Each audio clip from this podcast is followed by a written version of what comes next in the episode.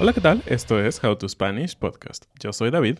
Yo soy Ana. En este episodio te traemos algunas preguntas muy interesantes de conversación que tal vez nunca has escuchado, pero que aparte usan frases hechas avanzadas para que puedas aprender más español. How to Spanish podcast is designed to help Spanish students improve their listening and vocabulary skills, and it's made possible thanks to our Patreon community. By joining the community, you can access the vocabulary guide and interactive transcript, bonus episodes, and monthly activities to practice your Spanish. If you would like to join the experience, go to patreon.com slash howtospanishpodcast. Hola, ¿cómo están? Bienvenidos de nuevo aquí a nuestro podcast o video podcast.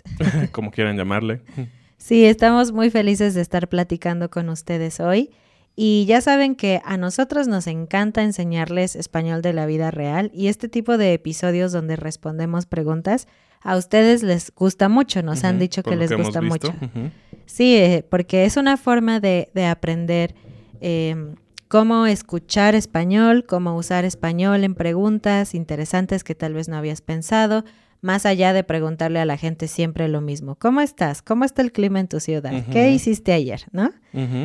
Y bueno, en, este, en esta vez, aunque ya tenemos algunos episodios con otras preguntas de relaciones, preguntas eh, profundas, etcétera, en esta ocasión tenemos algunas frases avanzadas que eh, queremos compartir contigo, porque a veces entiendes como la idea general, pero en cuanto alguien te dice una frase de slang o una frase hecha, porque es muy común que hay frases idiomáticas o frases hechas, ya no entendiste nada, ¿no?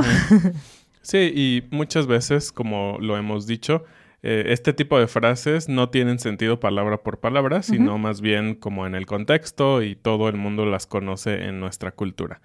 Así que vamos a empezar. Eh, ¿Por qué no empiezas? Nos vamos a hacer la pregunta el uno al otro y creo que vas a entender mejor y vamos a explicar un poquito, ¿no? Ujú. Ok. La primera pregunta es, ¿qué lugar tiene mucho encanto para ti? ¿Qué lugar tiene mucho encanto para ti? Y aquí la frase hecha es tener encanto. Exactamente. Encanto, me encanta esta palabra porque... Me encanta, encanta. porque puede ser como de que algo te gusta mucho, ¿no? Cuando dices, me encanta el café, es que te gusta mucho. Pero también si eres fan de historias de magia y Harry Potter y todo eso, sabrás que encanto también tiene que ver con como magia. Eh, y tiene sentido, porque cuando algo te gusta mucho es como, como magia. Tiene su magia. Entonces, tener encanto quiere decir que algo o alguien tiene una cosita especial que lo vuelve mágico, maravilloso, que hace que te guste muchísimo. Que tiene, yo diría también que tiene un atractivo propio, Ajá, ¿no? Tiene una Como algo que llama tu atención más allá de lo normal, podría decir, como algo que para ti es especial. Y bueno, ¿qué lugar tiene mucho encanto para ti, Ana? Creo que ya sé la respuesta. Ay, todos saben la respuesta. Bueno, no sé. bueno, para mí, Avándaro, en Valle de Bravo, en el. Estado de México, es creo que mi lugar favorito en, en todo México. No conozco todo mi país, tristemente, porque es muy grande y viajar es caro. Pero eh, espero eventualmente conocer otros lugares que tengan encanto. Pero para mí es genial porque es como am, un lugar chiquito realmente, no hay tanta gente. Y es muy natural, está en medio del bosque, hay cascadas, hay muchos restaurantes bonitos y cafeterías para comer. Entonces tiene como lo mejor de los dos mundos, ¿no? Eh, para mí el encanto radica en que es un lugar lleno de naturaleza, pero lleno de civilización. Y, y eso para mí es perfecto. Sí, creo que Ana, para que un lugar sea, tenga encanto, tiene que tener esa combinación. No es exactamente la más amante de la naturaleza como para ir a acampar y eso, pero le gusta estar cerca de la naturaleza con su toque de comodidad, ¿no? Una cama, un baño y... Sí, sobre todo un baño y una eh, regadera con agua caliente. sí. ¿Y para ti Y qué lugar tiene Para mí, de hecho, iba a decir el, el- lo mismo porque acabamos de viajar ahí, entonces lo tenemos como muy en la mente. Pero para cambiar un poquito, creo que para mí tiene encanto como una playa sola, y voy a hablar en general, tal vez puedo pensar en, en alguna en el estado de Guerrero que conocí cuando era niño. Ah, tiene encanto una playa sola eh, que, que, tiene la habilidad de, de, no sé, como de transportarte y que puedes perderte en, en el mar y no escuchas a tantas personas. No hay personas vendiéndote refrescos y papas y todo eso. Entonces, para mí eso tendría un encanto, un atardecer en una playa muy vacía, para mí eso sería algo que tiene encanto. Entonces dijiste playa sola, te refieres a una playa sin gente, vacía. Exacto. Ok, una playa. Podríamos llamarle también playa virgen, ¿no? Pues sí, sí, una playa virgen. Aunque puedes estar en una playa sola, que no es una playa virgen porque son las 3 de la mañana y no, hay nadie. Ok, muy bien. Bueno, vamos a continuar. Te toca la siguiente. Bueno, la siguiente ah, pregunta. Perdón, antes, un pequeño comercial. Hace un año también fuimos a este lugar del que yo hablé y tenemos un vlog, tenemos dos vlogs de este lugar. Entonces, si te interesa, ve a YouTube y búscalos. Eh, fueron divertidos para nosotros. Eso es todo. Ahora sí, sigamos. Vamos con la siguiente pregunta, la siguiente frase hecha. Que eh, primero voy a hacer la pregunta. ¿Qué es algo para lo que no eres muy bueno, pero que serías bueno si le echaras ganas? Y aquí la frase es echarle ganas, echarle ganitas, luego decimos, ¿no? Porque nos encantan los diminutivos. Echarle ganas es ponerle empeño, ponerle ah, un esfuerzo extra, dedicación, tiempo en algunas cosas. Echarle ganas implica no solo como tratar de hacer mejor, sino todo esto que te digo, es como un concepto más amplio en el cual necesitas eh, pues sí, tu, tu enfoque, ¿no? Yo diría que eh, el mexicano es mucho de echarle ganas cuando algo le interesa y echar flojera, como sería lo opuesto tal vez, cuando algo no es muy interesante, ¿no? Entonces, echarle ganas podría, un sinónimo menos eslangoso, podría ser esforzarse o ponerle dedicación, ¿no? Es otra forma más neutral de decirlo en caso de que tú no quieras hablar como mexicano, ya te dije otras opciones. Entonces, ¿quieres contestar primero? Ajá, eh, era, ¿qué es algo para lo que no soy muy buena, pero que sería buena si le echara ganas? Y hay mucho subjuntivo en esta pregunta, ¿eh? Así que pon atención. Ah, creo que cocinar sería una opción, porque las veces que le he echado ganas, me salen cosas bien. Es decir, no, no cocino horrible, ¿ok? No te mueres si te comes mi comida, pero no me... No, no, estoy ah, asintiendo ah, que no, me, no te mueres, exacto. Ok, pero la verdad es que no es mi actividad favorita, no disfruto muchísimo cocinar. Entonces, a veces echo un poco de flojera, que es la, el opuesto. y, y solo es como lo elemental, ¿no? Está bien cocinado, tiene sal, tiene pimienta, pero no es nada especial. Eh, cuando lo he intentado, cuando le he echado ganas, de repente he cocinado cosas que me quedan buenísimas. Entonces yo sospecho que si le echara más ganas, podría ser mejor cocinera. Mm, muy bien. Y yo diría que si le echara más ganas a la música, sería mejor. Eh, me gustaría tal vez como dedicarle más tiempo y ser más serio en, en, en, en, la manera en que aprendo y hago las cosas.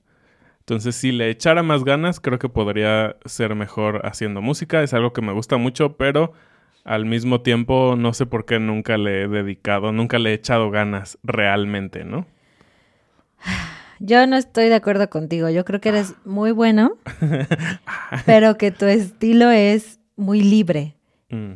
Y, eso lo hace especial y te vuelve bueno. Creo que si te metieras en una estructura muy estricta, no sé, no sé si podrías eh, mejorar muchísimo. Yo creo que más bien necesitarías explotar tu creatividad y tu libertad. Pero bueno, ese es, ese es otro tema. Otro análisis. Muy bien. Y siguiendo con los comerciales, aprovechando que Ana dio el comercial de nuestro otro video que hicimos, también les recordamos que en nuestra comunidad de Patreon tienen la posibilidad de hablar como nosotros de estas preguntas, especialmente de todos los miércoles hablar sobre lo que hablamos en el episodio anterior Con la comunidad se vuelve muy interesante escuchar las opiniones de todos y tienes un buen rato para practicar no solo escuchar, porque nos escuchas en el podcast, sino tú mismo hablar y dar tus propias ideas. Así que te invitamos a nuestra comunidad de Patreon. Ok, la siguiente frase es al aventón. Al aventón. Ay, debí haber dicho primero la pregunta, pero la pregunta es esta. ¿Alguna vez entregaste algún trabajo en la escuela hecho al aventón y te fue muy bien? y ustedes pueden practicar, intentar adivinar a qué se refieren estas frases, ¿no? Entonces, eh, al aventón significa sin cuidado, de forma descuidada, sin el tiempo que algo necesita para hacerse correctamente. Entonces, Sin echarle ganas, que Exacto. sería la frase es anterior. como, "Ah, rápido, ahí está, listo. Sí, sí. Y, y de hecho tiene que ver, lo- yo lo decía de broma, pero aventar es este verbo en el cual Empujar. empujas, tal vez avientas un objeto. Entonces, al aventón tiene la idea de que hiciste algo y lo aventaste, como fue, ah, está bien. y bueno, yo voy a contestar primero esta vez. Y sí, muchísimas veces, la verdad es que... Porque eres un flexor del tiempo. ¿Te acuerdas que hablamos de eso en Sí, un sí, episodio? sí. Muchas veces me pasó que hice cosas al aventón, según yo, y que finalmente salían muy bien. Y eso, eso es bueno y malo a la vez, porque creo que por una parte sales del apuro, es decir, sales de ese momento y lo entregaste, todo salió bien, pero de cierta manera te da un poco de confianza en hacerlo otras veces y no echarle ganas como deberías. O ser responsable y hacerlo a tiempo, ¿no? Exactamente. Y me pasaba sobre todo cuando ya estaba trabajando. Entonces, trabajaba y estudiaba y, y vi- y vivía en diferentes, muy lejanas partes de la ciudad hacia mi vida, como la universidad, el trabajo y, y mi casa estaban completamente lejos. Entonces, sé que no es una excusa, pero a veces llegaba a mi casa y solo quería dormir, no quería hacer mi tarea. Y al día siguiente temprano tenía que irme a trabajar. Entonces, a veces las tareas las hacía como en medio entre comida y el transporte y, a- y las hacía al aventón. ¿Y tú? Eh, sí, sí, también. No recuerdo muchas ocasiones específicas porque yo no soy flexora del tiempo, yo soy protectora del tiempo, que si no has visto ese episodio está interesante, pero a mí no me gusta hacer las cosas al final, siempre tengo que tener un plan, siempre tengo que terminar antes, entonces en ese sentido no hubo muchos momentos donde esto pasó. Lo que sí recuerdo es que para mí algunas cosas en la escuela resultaban fáciles. No todas, ¿ok? No estoy diciendo que soy genio Es ni una nada. super genio. Si me preguntas sobre matemáticas, no, o sea, soy un asco, ¿ok? Entonces no estoy diciendo que soy un genio, pero para algunas otras cosas, para mí era muy sencillo no estudiar para el examen y Mm. simplemente agarrar mi Llegar cuaderno, llegar en vivo, sí, eso quiere decir Una llegar, llegar sin estudiar antes Ajá. de un examen, llegar en vivo. O, perdón, o también aplica a la gente que va y se echa una noche de fiesta, Ajá. se emborracha y al día siguiente llega en vivo a trabajar o a la escuela. Sin dormir, y, Sin bo- y dormir. con cruda, ¿no? Entonces, una- un bonus de frase, digamos. Sí, a veces solamente agarraba mi, mi cuaderno de apuntes y lo leía rápido porque aparte puedo leer muy rápido. Entonces leía rápido mis apuntes, recordaba las cosas, hacía mi examen y ¡pum! Una calificación buenísima, ¿no? Entonces, eso es un poco al aventón, creo, Claro. porque no estudié, pero así como tú, creo que, creo que no. Ok, vamos al siguiente. Eh, voy con la pregunta. ¿Quién es la persona más entrona que has conocido? ¿Quién es la persona más entrona? ¿Entrona? ¿Que La- entra y sale de una puerta? Exacto, entrar, sale, entra. Eh, ser entrón o entrona, si es femenino, es una persona que no tiene mucho miedo de las cosas y que además se atreve a hacer cualquier cosa. No solamente quiere decir que hace cosas peligrosas eh, como saltar de un paracaídas o, o algo así. Entonces, en ese, en ese sentido, no, no es un sinónimo exacto de valiente. Eh, porque también ser entrón puede ser alguien que dice que sí a cualquier experiencia nueva. Alguien que come insectos, alguien que dice, sí, vamos a invertir dinero en criptomonedas, cualquier... esa actitud es ser entrón o entrona. Bueno, a ver, voy a responder. Eh, la persona más entrona que he conocido... Mm, tengo dos, pero hablaré de alguien que ustedes también conocen. Eh, Nate. Ah, claro. Nuestro amigo sí, Nate de Spanish es- with Nate. Es súper entrón. Sí, hemos estado con él en persona también. Y, y sí, de verdad es una persona muy entrona, como no tiene miedo de hablar con extraños, de preguntarle cualquier cosa a cualquier persona. Inclusive de decir cosas inapropiadas a Sí, veces, a solo veces. por jugar, pero... Saludos, Nate. Sí, me, me parece muy interesante y aunque yo definitivamente no soy así y creo que nunca voy a poder ser así, admiro en cierta manera a la gente que es así Sí. porque eh, alguna vez leí que la gente que tiene buena suerte realmente es gente entrona Mm, porque se expone y está dispuesto a Tomar recibir riesgos. Nuevas experiencias, tener riesgos y por eso a veces coincide que tiene una, una explosión de suerte, algo muy bueno le pasa y la gente que es más reservada o más tímida pues no se expone y por lo tanto no hay oportunidades. Tiene mucho, mucho sentido.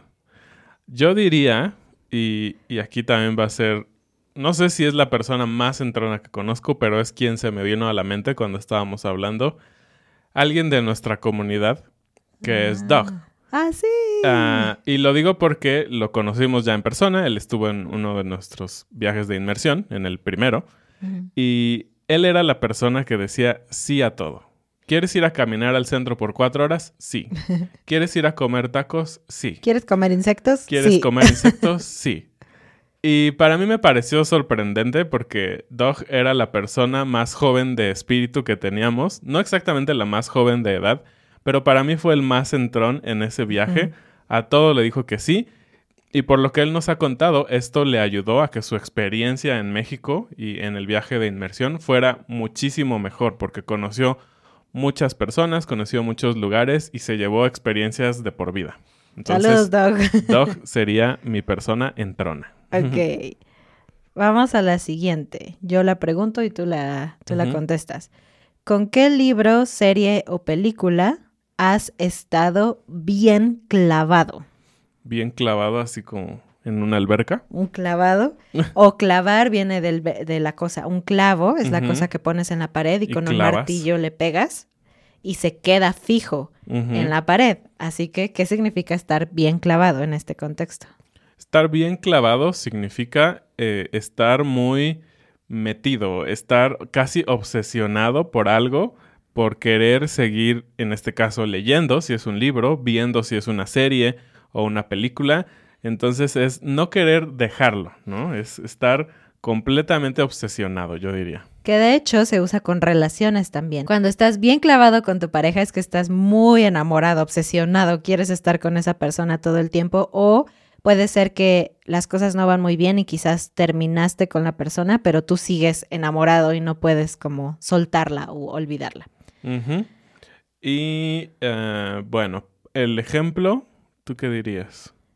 Mm, para mí creo que la casa de papel. ¿Sí? ¿Fue para ti? Sí, yo estaba muy clavada, tanto que a veces creo que vimos tres o cuatro episodios de jalón. Sí, decían, un solo episodio. Empezábamos a las 10 de la noche y acabábamos a la 1 o 2 de la mañana. Es que me gustó mucho la forma en que presentaron a los personajes. Me gustó que hubo personajes que odié, como por ejemplo, si has visto la serie Tokio y Arturito. Yo Sí. los, los odiaba con todo mi ser, pero aún así yo quería saber qué iba a pasar, cuál era el plan y, y siempre había algún elemento sorpresa para mí que me hacía querer seguir viendo. Para mí también es difícil. Yo también diría que porque nos clavamos juntos, o sea, fue, fue, fue de los dos. Pero bueno, para dar otro ejemplo, creo que diría en algunas temporadas de Blacklist, no sé cómo se Mm. llamó en español, creo que se llamó así de Blacklist en español también, la lista negra. Esta serie también al principio me cautivó muchísimo, igual no podía parar de verla. Después fue perdiendo un poco el encanto, pero sí, también creo que te clavaste también conmigo Sí, un sí, poco. sí me gustó. Bueno, vamos con la siguiente. La pregunta es, ¿en qué momento de una relación crees que es mejor decir a otra cosa mariposa?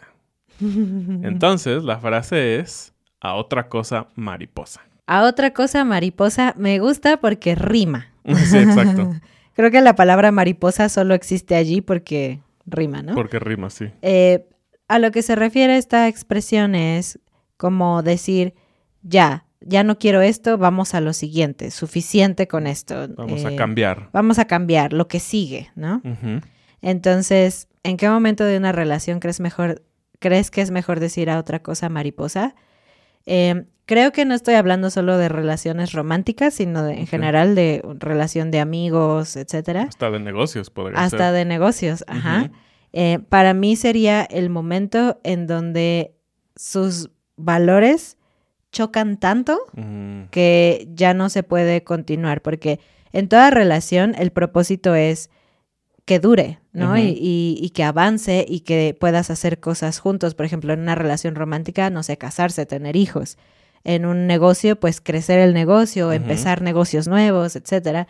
Una amistad, pues volverse más profunda y hacer cosas como viajar juntos o, o compartir, eh, ¿cómo se dice? Citas de juegos que tus hijos se conozcan, no sé, cosas así, ¿no? Entonces, cuando, cuando de verdad los valores ya no coinciden nunca, porque nunca vas a tener exactamente los Claro. mismos, eh, ahí creo que ya es un poco peligroso, porque cuando está en juego eh, tu negocio, eh, tus hijos, tu tus vida, creencias, tus creencias, tus valores, sí. ya no vale la pena seguir allí, porque solo va a haber problemas, solo vas a estar peleando. Sí, yo creo que para cerrar tu idea sería como decir lo que afecta a quién eres en esencia Ujú. En esa relación, ahí es cuando dirías, ya, suficiente. Y sé que es bien difícil, ¿no? Cuando lo ves desde afuera dices, claro, sí. Pero yo sé que a veces en las relaciones amorosas y de todo tipo, lo más difícil es cortar, cortar por lo sano, decimos, ¿no? Como decir, pues ya no podemos, este, a lo que No sigue, funciona. o hasta nunca, o lo que sea. Entonces, Hasta nunca. Qué dramático. bueno, puede ser, puede ser el caso. Pero sí, entonces, eh, ese otro bonus que ahorita se me ocurrió, cortar por lo sano, ¿no? Como Terminar, la una relación, relación. pacíficamente. pacíficamente y tratar de eh, evitar que la lleves al punto en donde ya no hay una manera de reconciliar o de, de volverte amigo de cierta manera. Entonces, cortar por lo sano también es una buena frase. ¿Tú tienes algo que agregar? O? Pues creo que eh, sí, más bien com- este, comparto contigo esa idea y con lo que agregué creo que es suficiente. Ok. Bueno, vamos con la última, que es, eh, la pregunta es, menciona algo en lo que crees que la gente tropieza con la misma piedra frecuentemente. La frase es tropezar con la misma piedra, que significa, Cometer el error, el mismo error muchas veces. Está bien cometer un error, está bien hacerlo dos veces tal vez, pero en teoría como humanos tenemos la habilidad de aprender de nuestros errores y lo digo porque en teoría los animales en muchas ocasiones no, no aprenden, ¿no? Aunque sabemos que sí, como los perros y todo eso. Y en teoría nuestra habilidad de conocimiento y aprendizaje nos debería de ayudar a racionalizar algunos problemas y no cometer los mismos errores, pero no muchas veces sucede. Yo, en lo que creo que mucha gente tropieza con la misma piedra y lo vuelve a hacer y lo vuelve a hacer, sería tal vez con problemas de dinero. O sea, hay mucha Mm, gente que dice, ok, esta vez acabo de pagar mi tarjeta de crédito y ya no más deudas. Y ven la nueva televisión Mega Plus 8K de no sé qué Mm. y dicen, bueno, una compra más, ¿no? Y en eso te sale un imprevisto y tienes que pagar otra vez y entonces te vuelves a endeudar. Creo que es común que la gente sufre a veces un poquito de, de eso. Ujú, Sí.